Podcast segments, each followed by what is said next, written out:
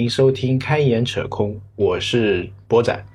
嗯，前段时间跟明一两个人一直在想，就是第三季的节目我们要怎么做？因为现在我们两个已经不属于同一个公司了，嗯，凑在一起录节目的机会呢会越来越小，会跟不上速度。然后还是按照第一季或者第二季的那种模式呢，感觉有点炒冷饭。我们两个就不知道怎么想，尤其波仔最近很困惑，就是怎么把这个节目继继续下去。嗯，想来想去，如果想把这个节目做下去的话，呃，波仔最近想到的一个方法就是把以前的节目重新录一遍。当然，这个录是不是真的是找人来重新录一遍，而是波仔自己把全原先的节目重新听一遍。然后对应的整理一下，归纳一下，做一期算回顾吧，重新做一下，就跟开发的 review 一样，重新检视一下自己的节目，然后把一些好的东西或者说一些不好的东西都拿出来跟大家分享一下。那嗯。昨天的话是听了我们自己的第二期，就是关于需求文档的这一期。那今天波仔就来讲一讲关于文档这件事情啊，我还是蛮注重文档这个东西的。我觉得产品经理。能拿得出手的，可能也就是你的文档了吧。如果连文档都拿不出手的话，这个就真的不是能力问题了，可能是态度问题了。因为写文档大家都会写，就看你有没有耐心，有没有责任心，把这份文档写好。那我们平常产品经理一般需要写到的文档有哪些呢？嗯，我总结了一下我自己写过的文章。呃，文档，嗯，第一个当然就是 PRD 了，就是需求规格说明书。那这个是每个产品经理都应该要写的，不管你们公司要不要求你们写，但是我个人觉得这个东西还是每个人都应该要写的。有时候这个写 PRD 啊，最主要的一点，我个人感觉不仅是给开发看，而且还是要给。你下一任看，或者说给整个产品做一个传承，PRD 这个东西在产品中，我觉得它起到一个承上启下、一个蛮重要的肩负的责任。PRD 写不写的好，写的不好，很能体现出一个产品经理的态度。这里不能说是能力，应该说是态度。你愿不愿意写，就更能说明你的态度了。PRD 这个是产品经理的必修课，一定要写，学会写 PRD。那说到写 PRD 啊，网上有很多模板，我也不知道我自己的模板是不是适合大家。嗯，波仔做过前端，也做过后端。我写前端的需求规格说明书的时候，跟写后台的需求规格说明书的时候略有不同。我自己在工作中的一些。区别，因为写给后团的后台的话呢，我会更加偏重于 UML 这一块，然后一般都会写一些，就写一些用例啊，写一些活动图啊，写一些时序图啊这种。那在写前端需求规格说明书的说明书的时候呢，这方面会稍微涉呃涉及的少一点。有可能用例图我会省掉，但是呢，呃，该有的这种流程图我还是会有，而且前端写需求规格说明书的时候，可能更偏向于呃界面一点，更需要带一点那种交互说明的东西。后台的需求规格说明书呢，可能交互性的说明会少一点，然后用例规约这种会写的相对强一点。嗯，我在网上看到过一份比较详细的 PRD 文档啊，呃，号称是从淘宝流传出来的。嗯，我不知道大家有没有看到过，就是有一份叫什么，是做淘长，淘宝一个后台的一个需求文档。如果有需要的话，可以留言给我，我会发邮箱给大家。我我电脑上还是有啊。那份呢是我觉得写的还是蛮详细的，但是个人感觉有些东西可能。在敏捷开发，或者说说的好听一点叫敏捷开发，说的那个一点，有时候就是偷懒，可以可以写的不写。但是我觉得一份 PRD 里面啊，有两个东西，我觉得是少不了的。有些人可能会不太在乎这两个东西。第一个就是版本说明，就是什么版本说明，就是你。对这个文档的一些修改的一些过程，你要记录下来。什么时候你对文稿文档修改了哪些地方，做了哪些新增、删除或者修改，最好能清楚的记录下来。这是一个，那让大家有一个传承呃，就是承承上启下、启承结合吧，也是对自己一个需求的一个。一个一个回顾，因为你评审啊什么的，肯定会有一些反复，或者说肯定会有一些这里面的，嗯，要修改要什么的，然后所以这个记录下来还是蛮有帮助的。那第二个一东西呢，就是叫名词解释。其实名词解释很重要，但是一般人都不怎么会写。呃，这个东西一定是要有的。呃，为什么呢？因为大家在交流的过程中啊，如果有名词解释这个东西，你不一定是去真的说是跟新华字典一样去解释这个东西叫什么，你是应该把咱们这个业务或者说咱们这个软件这个产品里面某一些东西约定俗成的。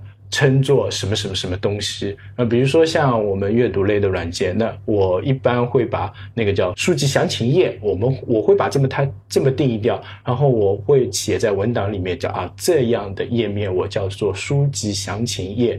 那有些人可能会简呃把它称为书籍简介页，有些人简描述成叫书籍描述页，但但是。为了让大家在交流的时候是同一个信号，交流的比较方便，那我会在做需求文档的时候，把这一些名词或者说一些特定的词汇，按照大家习惯性的语言把它约束好。那大家在交流的时候呢，都会就是目标会是一致的，省得到时候你你说的书籍详情页，我还要转换成书籍简介页，或者说怎样弄一下啊？这个时候会影响。大家沟通上的一些问题，所以呢，最好是大家把一些经常用到的，或者说你们这个产品特有的、独有的一些东西，约定俗成掉，呃，把它记录在这个文档的前面，那交流的时候是比较会比较方便的。这两点我觉得很容易被人忽视掉，但是这两点确实又是算是比较重要的一个东西了啊，因为你别的东西你说每个人都不一样。嗯，写的可能真的也不一样。比如说用力这东西，颗粒度的问题就很难把握，对吧？但是这种名词解释跟版本说明，我估计说的难听点，就四个人应该都会做。所以这是我对 PRD 的这个几个想法。接下来产品经理写的比较多的呢，就是呃精品分析。或者说调研报告，或者说是什么体验报告。一般我们在做一款产品，或者说在做某一个功能的时候呢，我们都会去做竞品分析。呃，有的公司可能分工更明确一点的话，竞品分析会有专门的人去做。那一般我还是建议产品经理自己去做竞品分析，或者说自己去写那种体验报告。记得以前呃，我们组有一个习惯呢，就是每周大家。呃，轮流到一个人做一一个体验报告，就同类的也好，不同类的也好，去写这些软件的一些体验报告，去用一些软件。那体验报告，体验报告，我觉得这个 这个东西其实呃没有固定的格式，只要言之有物就可以了，没有说一定要写成怎样怎样怎样。那嗯，吹个牛逼，说点方法论的东西，就是说你去体验一个产品，那。或者体验一个功能，一般的话，体验一个产品比较多吧。一个功能写一个体验报告好像有点浪费啊。那一般体验一个产品写体验报告的时候呢，我的习惯就首先是从它的网站或者说它的下载页面，呃，开始，从它的介绍开始，从它的 slogan 开始，从它的。呃，名字啊，我在我会去猜它为什么叫这个名字。呃，B D 的东西有点难猜哦，比如说什么 网易云音乐、网易新闻这种，这种名字就不用猜了。但有一些东西是比较好玩的，比如说呃，我看到过有一个应用是讲那个呃怀孕啊、避孕啊这种的，然后它的名字超级有意思，叫研究生。就是研究生，我觉得哇，好贴切啊！真深深的记住了这个名字，就是研究你要生的这些东西嘛，就叫研究生。然后我觉得哇，真真是太棒了，这个创意。对，虽然我这款软件可能现在并不是很好找啊，所以我会从这一些的地方去开始，就是从它的名字去猜，哎，它为什么原先呃取这个名字？那比如说我们荔枝 FM，我会去想为什么它要用荔枝 FM？FM 大家都懂嘛啊，懂？为什么荔枝啊？因为难道它是在广州的，所以荔枝比较好吃？哎，这是一种说法。还有一种说法就是。励志嘛，是励志的谐音，哎，好像也说得过去啊。反正就是各种猜嘛，对吧？对不对？无所谓。但是你猜是猜的一个过程中，其实就是一个说白了就是一个产品构想的一个功能，你就会去想啊，从一个名字上其实有很多好玩的地方。那第二个就会去看它的 slogan，因为它的 slogan 说出来就基本上它的产品定位就比较明确了，然后你就可以去发现它做的产品跟它的。呃，slogan 是不是对应的？比如说，我拿网易新闻来举例子吧。网易新闻它的叫有态度的新闻媒体，哎，它确实，它有一段时间确实蛮有态度的。但是它现在的态度真的还是比被拉歪了。所以在做那个体验报告的时候呢，我一般会从这两方面着手，然后呢，再会去剖析它的产品的一些框架，先把它的一些。主要功能拉出来，然后再把它的一些枝干功能拉出来，那会去分析，哎，哪些枝干功能是为哪些呃主要功能服务的，然后去把它的页面的一些流转给弄出来，然后再会去体验它一些特色功能，就就去猜。其实说说白了，说的好听一点叫分析，说的难听一点就是去猜，猜它为什么这么做，或者说猜它这个功能。呃，做的时候为什么是这样子的？然后当你体验到比较好的功能的时候呢，你就会哎，这确实挺有意思的。然后会，当然有要有个人观点的表述啊，它是这个好好在哪里？为什么好？或者说就是要有个人的总结啦。个呃，对，体验报告、体验报告不是说啊，我今天用了什么什么什么东西啊，它有什么什么什么功能就好了。我个人觉得还是要加一点的自己的分析。和自己的一点猜想，然后才能感觉上是思想的碰撞吧，说的好听一点，对，就就是这样子。然后还有刚才说的竞品分析，那竞品分析其实，呃，一般在做一款新的呃软件的时候，或者说新的产品、新的功能的时候，会经常会做竞品分析，有时候有也有可能也有叫对标的啊，就跟人家对一下。然后一般的话。呃，像我们单位的话，还有一个一部分同事会专门负责，呃，去对标各大产品，人家这个版本更新了什么，那个版本更新了什么，看一下对比啊。所以我觉得这个产品经理自己呢，也要保留保持这样一个习惯。那一般从写一篇新的竞品分析的时候呢，呃，个人建议就是要有三样东西，第一个是要有数据。第一个、二个是要有图片，第三个是要有表格。你就是要把这些东西整理好啊，横向对比啊。我印象比较深刻的就是那种汽车类网站上面都是有这种车型啊，勾一勾，然后对比。数码类的话也有什么手机型号勾一勾对比，然后它就会很详细的这几个手机的信息给你贴出来啊。比如我拿汽车做。做例子哈，比如说我选一个奥迪 A 四 L 跟 A 四有什么区别，对吧？然后他会告诉你，哎，这个长宽高是多少，那个长宽高是多少，这个有这个大灯是 LED 的，这个大灯是氙气的，这个雨刮器是自动的，那个雨刮器没有自动的，会有各项数据的一些罗列。那我把它建议叫做有表，就有表。那有图呢，当然就是呃一些页面的截图啊，这个页面是长这样的，那个页面是长那样的。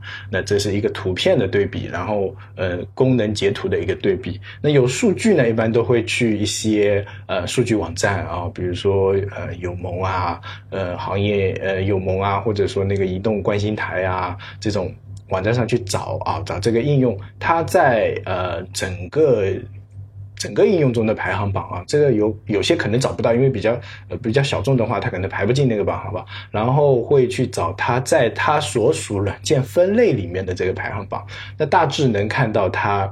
一个一个水平在哪里啊？然后还会去看一些跟这个软件行业相关的数据，你要去拿过来啊。一一般的网站上都会有，比如说像我刚才说的移动观星台，这个上面都会有。比如说我前段时间还开过什么二零一五年第三季呃第一季度什么呃金融类产品分析报告，那他会把一些数据罗列出来。那这是这只是一个数据的罗列。那这些竞品分析罗列完了以后，就是要你去做分析了。其实它跟刚才的体验报告有点像，你也要从它的呃，就目标用户定位、核心价值这些去分析它，哎，到底是谁好？你甚至还要去分析它的一些，就是背后，或者说它背后站的是。阿里还是最后呃背后站的是淘宝，或者说背后什么都没站，你也要去了解它的头，它的融资情况啊，一些一些人员情况，你甚至可以去招聘网站上看它发布的一些职位，你都能猜出来，它这个呃软件现在在一个什么状况，就是要有自己的分析，分析其实不管对错，你要有分析。然后就算是猜的，你也可以，但是一定要去猜，不要不去猜。就是简单的数据罗列，这个东西是没有意义的，我个人感觉啊。然后接下来会经常写的一些产品文档，就是什么产品规划、产品架构之类的。那这个产品规划呢，一般都会在产品规划应该基本上都是在呃这个版本规划下一个版本。啊，这个呃，比如说我二点四做完了，我要规划二点三。那二点三这个版本应该有哪些东西？那一般这些这一个产品怎么规划啊？其实这个，嗯，说说实在，波仔自己规划的也不是太好啊。那我只能讲一些自己的一些呃，怎么说呢？分享一些自己的亲身感受吧。呃，一般我去规划的话，会从需求池里面找一些找一些点。那当然，那些点是已经分析过的，找需求分析里面找一点，然后呢，会去做需求收集，比如说运营部有什么需求啊，市场部有什么需求啊，老板有什么需求啊，这类，那当然会去做好。然后当然还有自己的一点小心思啊，我觉得这个接下来应该做一个什么什么什么功能啊，产品经理要去想，或者说你应该想着怎么把哪个功能给砍掉，甚至说你把哪个功能给优化掉，你上一个版本肯定是。有做的不好的地方，有比如说要八个修改，然后你要在，这个是一个小版本的规划，然后你去把这个东西做出来。当规划大版本的时候呢，嗯，就是你要看这个。行业型说的好听要好大一点啊，就，呃，说的大一点就是你要去看你整个行业形势，甚至看看同类产品，看看这个动向，然后规划一个大一点的版本。就哎，感觉现在社交比较热，那我们要不要往社交靠？那如果能靠，是可以靠一下。但是这里要说明的一点就是，你如果比如说你想往某个方向上靠，你要有一整套完整的想法。不能想到一点是一点，嗯这个我觉得不行。呃，就就跟下象棋一样的，你不能说我眼前想到这一步就走一步。那牛逼一点的人说是会想到三三步，你再牛逼人一点想到五步，那什么象棋大师可能想到好几步、好几步、好几步，对吧？嗯，人家的那个各种可能性都算过了，所以呢。产品经理这个能力就体现在这里呢。产品规划真真的是蛮考验产品经理能力跟经验的一个东西。你没有经验的话，你规划不太好。然后如果天赋有限的话，我估计也很难规划。嗯，对。然后还有一个，接下来就是可能每周大家都会要写到一个文档，就叫周报，还有月报。嗯，有一些人就是。对周报跟月报可能不是太重视，其实我觉得这个周报跟月报还是大家要认真对待一下，你要梳理一下，呃，其实对自己的一个梳理了，一个回顾了，我会每天记日志。啊，这是这是不是对呃对别人的，就是对波仔自己的写的有些话就比比较逗逼的啊，就是那个比如说啊，今天画了个原型啊，今天跟运营撕逼啦，这种记下来啊，然后就那写周报的时候呢，会比较言之有物，就是说啊，我们今天做了做了做什么东西，所以写周报的时候，个人建议还是写的比较详细一点就比较好，比如说嗯，我画原型我。画到了哪一步哪一步哪一步哪一步，或者我画了哪几个哪几个界面，然后你说开发进度跟进，我我想这一点啊，每个产品经理的周报里面肯定会出现什么开发进度跟进，那你跟进了什么呢？对吧？你要去问啊，你要去了解啊，你要写出来啊，开发进度跟进，呃，说啊做了多少个接口，做了哪个接口，或者说哎做了哪个页面，对吧？做了哪个功能？对，这种都是你要自己去了解的。这而且是一个很好的跟，就是说白说白一点，就是有借口去跟呃去跟开发深入的聊一聊。因为你平常时不时找他，呃，就会写烦的。你说，哎呀，要写周报啦，那我跟你是吧对一下是吧？就跟就跟飞虎队。呃，出去一样，我们先对个表之类的，对，这个就这个意思。这东西还是要重视一下。还有好些文档啊，其实波仔自己也没怎么写过，比如说那个呃呃，叫那个叫 MID。就那个市场需求文档，什么 BID 商业文档，这种波仔自己也没怎么写过，唯一写过也就一两个，所以这个感受我不太深，我也说不好我写的到底好不好，或者说我写的对不对，这真的很难说。网上也有很多例子，也有很多呃叫模板，或者说很多大佬，比如说我记得我在有一次写商业需求说明书的时候。呃，收过，比如说什么周鸿祎九步教你写出一份完美的什么商业需求说明书，我好像也看过，但嗯，这这蛮难写，这 这我感觉到写到后面啊，就有点考验你功底了，就是文学功底啊，还有一个就是考验你对这款产品的一个信心和一个执着度。这个我也没有怎么写过这几类文档，我不知。差不多就是这么几类这些文档，呃，今天这期节目就暂时到这里了，嗯，谢谢大家。